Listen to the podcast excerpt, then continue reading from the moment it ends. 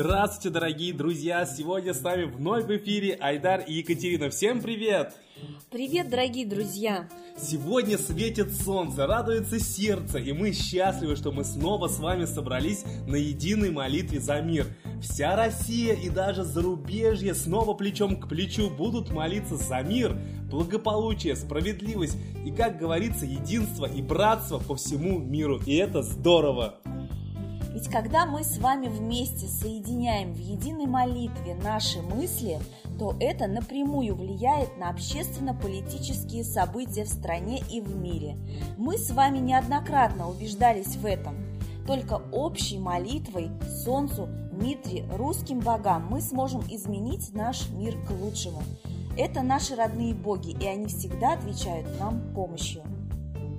Ну а почему нужно молиться русским богам, сейчас расскажет Евгений, тебе слово. Здравствуйте. Очень много вопросов э, возникает у слушателей по поводу э, митры, э, митроизма, поскольку люди сверяют те сведения, которые вот мы рассказываем, с тем, что они находят в интернете, в какой-то другой литературе. Это понятно, потому что сведения противоречивые – о митроизме вообще, э, в принципе, такое ощущение, что сразу несколько разных религий э, именуют в официальной историографии митроизмом. Иранская, персидская. И это совершенно не сходится, например, с теми данными археологическими, которые находятся на территории России, допустим, или той же самой Британии. И вот, в частности, есть такая информация в интернете, что митроизм использовал э, жертвоприношения, причем чуть ли не человеческие. Якобы находили пещеру, которая заполнена человеческими костями, и пещера это почему-то митроистская. Э, на это можно э, сказать только то, что, во-первых, э, совершенно нету достоверных доказательств о том, что, во-первых, это действительно была именно митроистская пещера, в которой нашли груду костей. Во-вторых, большой вопрос, а когда, собственно, там эта груда костей появилась? Может быть, гораздо позже, чем там проходили какие-то э, обряды, может быть, если они вообще проходили в этой пещере. В принципе, данные о э, религии Митра, о поклонении Митре э, на территории той же самой Руси или те же святилища, которые находятся сейчас на территории Британии, там речи нет ни о каких пещерах, это все-таки больше напоминает обсерваторию или какие-то другие строения. Вот, поэтому еще разбираться и разбираться, а потом э, еще важный момент, что очень много сведений о митроизме э, почерпнуто из э, христианских источников именно времен становления христианства, когда оно, э, по крайней мере в Римской империи, очень сильно соперничало с митроизмом и пыталось занять его место. Так что вполне возможен еще и вариант просто черного пиара, скажем так, для того, чтобы людей отвадить от митроизма, от поклонения Митре и свернуть в сторону христианства. Это тот же самый проверенный принцип э, всех воров, скажем так, вор кричит «держи вора». Когда э, делает что-то кем-то и потом сваливается на своего соперника. Вот та же самая ситуация на Украине, да, когда кто-то расстреливает автобус, тут же кричит на другого, причем обе стороны обвиняют друг друга. Вполне возможно, что делает совсем третья сторона.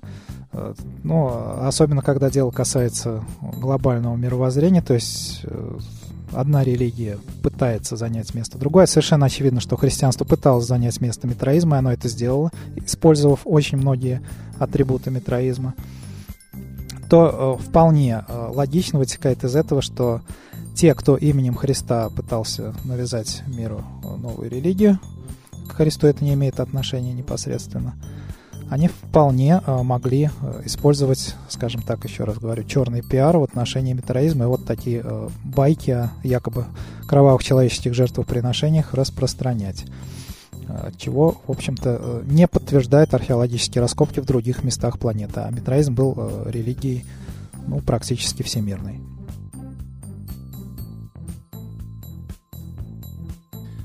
Кать, ну, я знаю, что у тебя есть интересный факт, да, о научном эксперименте, который проводился с молитвой в Госдуме. Я думаю, всем нашим новым слушателям это будет интересно, а многие уже знают, что это у нас есть на сайте, можно почитать. Катюша, пожалуйста, расскажи. Катя, расскажи, пожалуйста.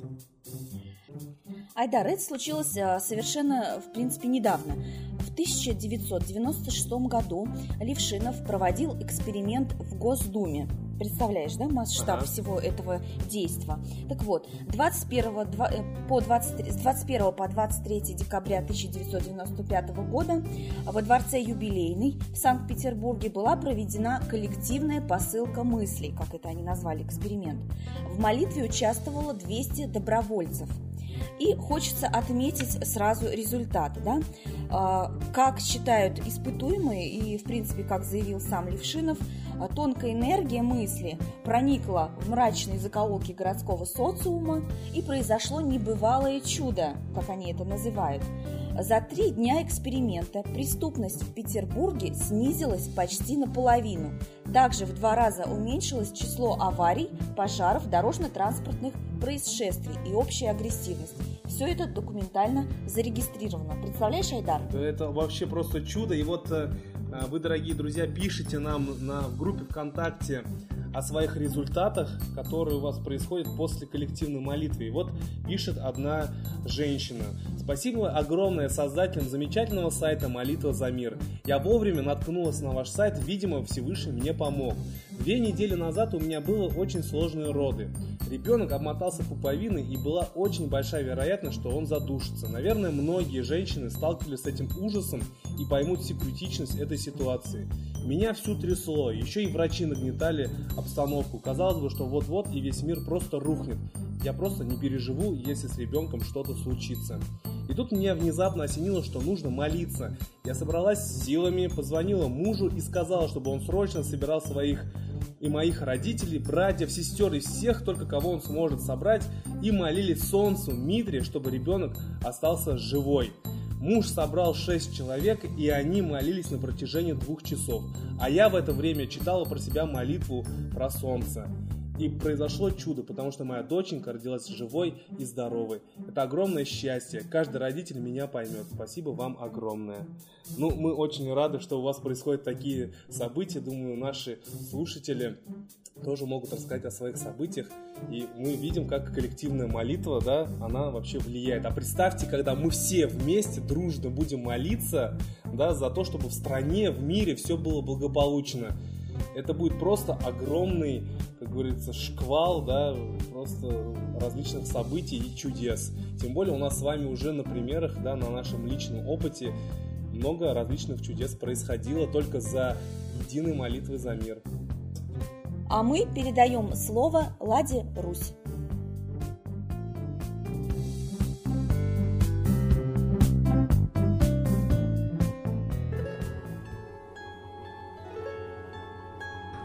Граждане России, граждане мира.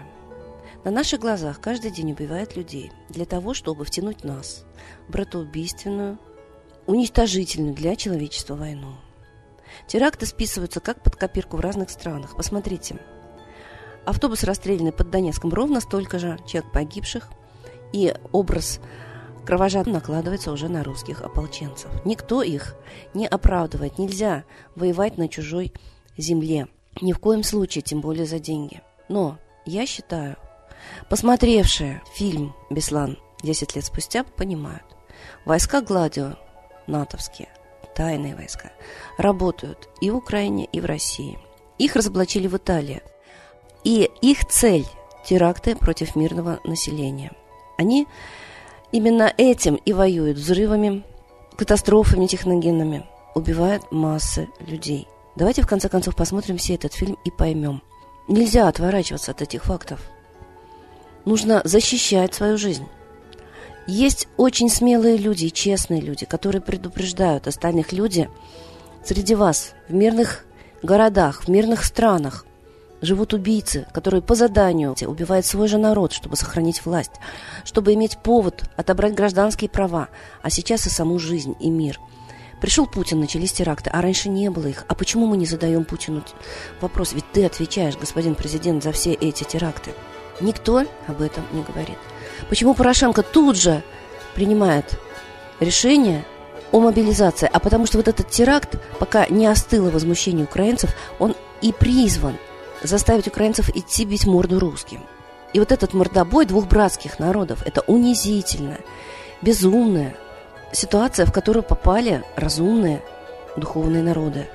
Нас стравливает третья сторона, организуя кровавое убийство, которое имеет единственную цель – возмутить нас и пойти бить морд. Но это не мы, это не русские сделали. Люди, это не русский народ. Мы никогда не хотим смерти своим соседям, тем более братскому народу, у которых ген это практически наши же. Опомнитесь, пожалуйста, каждый из вас, интернет-пользователь, должен раскрывать глаза всем, и тем, кто не сидит в интернете, и тем, кто сидит в интернете, посылать ссылки и обсуждать ситуацию. Если украинский народ не возмутится и не пойдет бить русских за то, что спецы взорвали автобус, и второй раз, и третий раз на провокации не откликнется, у них не будет больше оружия. Только мы можем убить друг друга своими руками. Их не так много, они нас убить не могут. Но убивают, потому что мы ведемся. А женщины могут, и мужчины, молиться. Молиться именно старым, древним богам, которых выгнали огнем и мечом буквально фашистскими методами, сажанием на кол, сжиганием деревень с наших земель. Практически вся земля молилась солнцу до того, как появился лунный культ. Давайте заниматься историей, археологией, смотреть, что было, почему нас перевернули.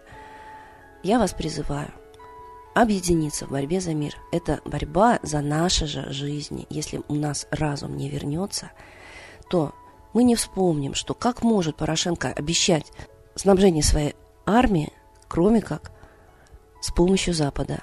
И в Ливии, и в Сирии, везде Запад поставлял технику. Ополченцы как воюют? С помощью России. Она поставляет деньги и технику.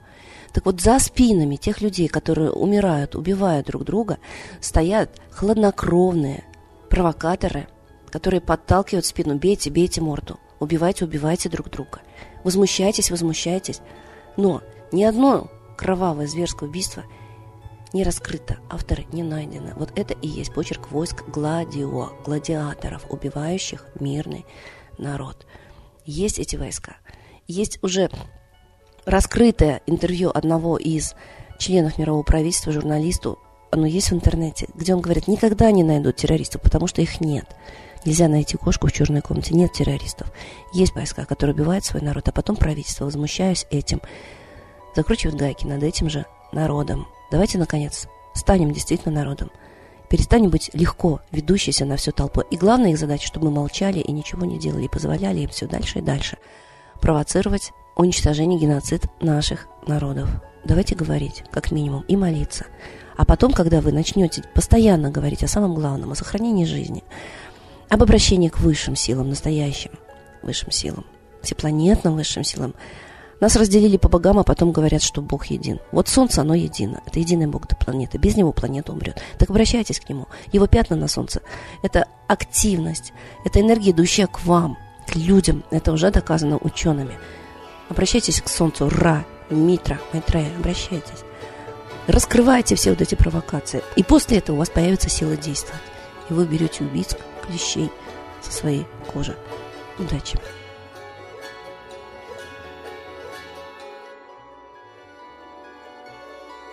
А теперь, дорогие друзья, единая молитва за мир.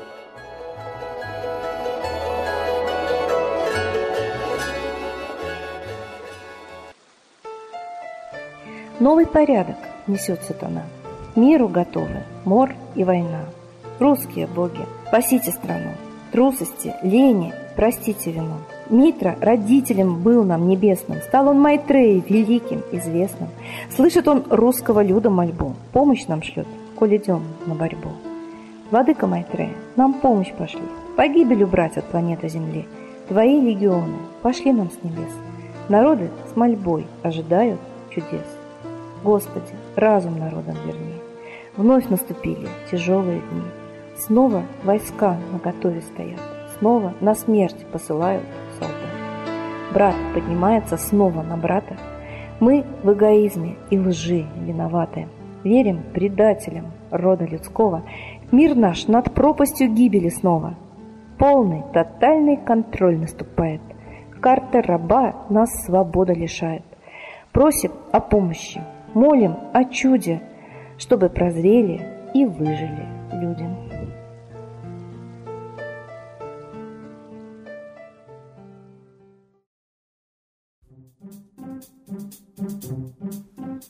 Спасибо большое всем, кто принял участие в молитве за мир. Это было здорово. И мы вам хотим напомнить, что у нас ежедневные молитвы проходят в 12 часов по Москве, 12.00 дня, и в 18.00 по Москве. Следующее время молитвы будет 18.00. Мы вас всех ждем, дорогие друзья. Если вы даже находитесь где-то в пути, если вы не можете включить сайт, то помните, что мы вас здесь всегда ждем.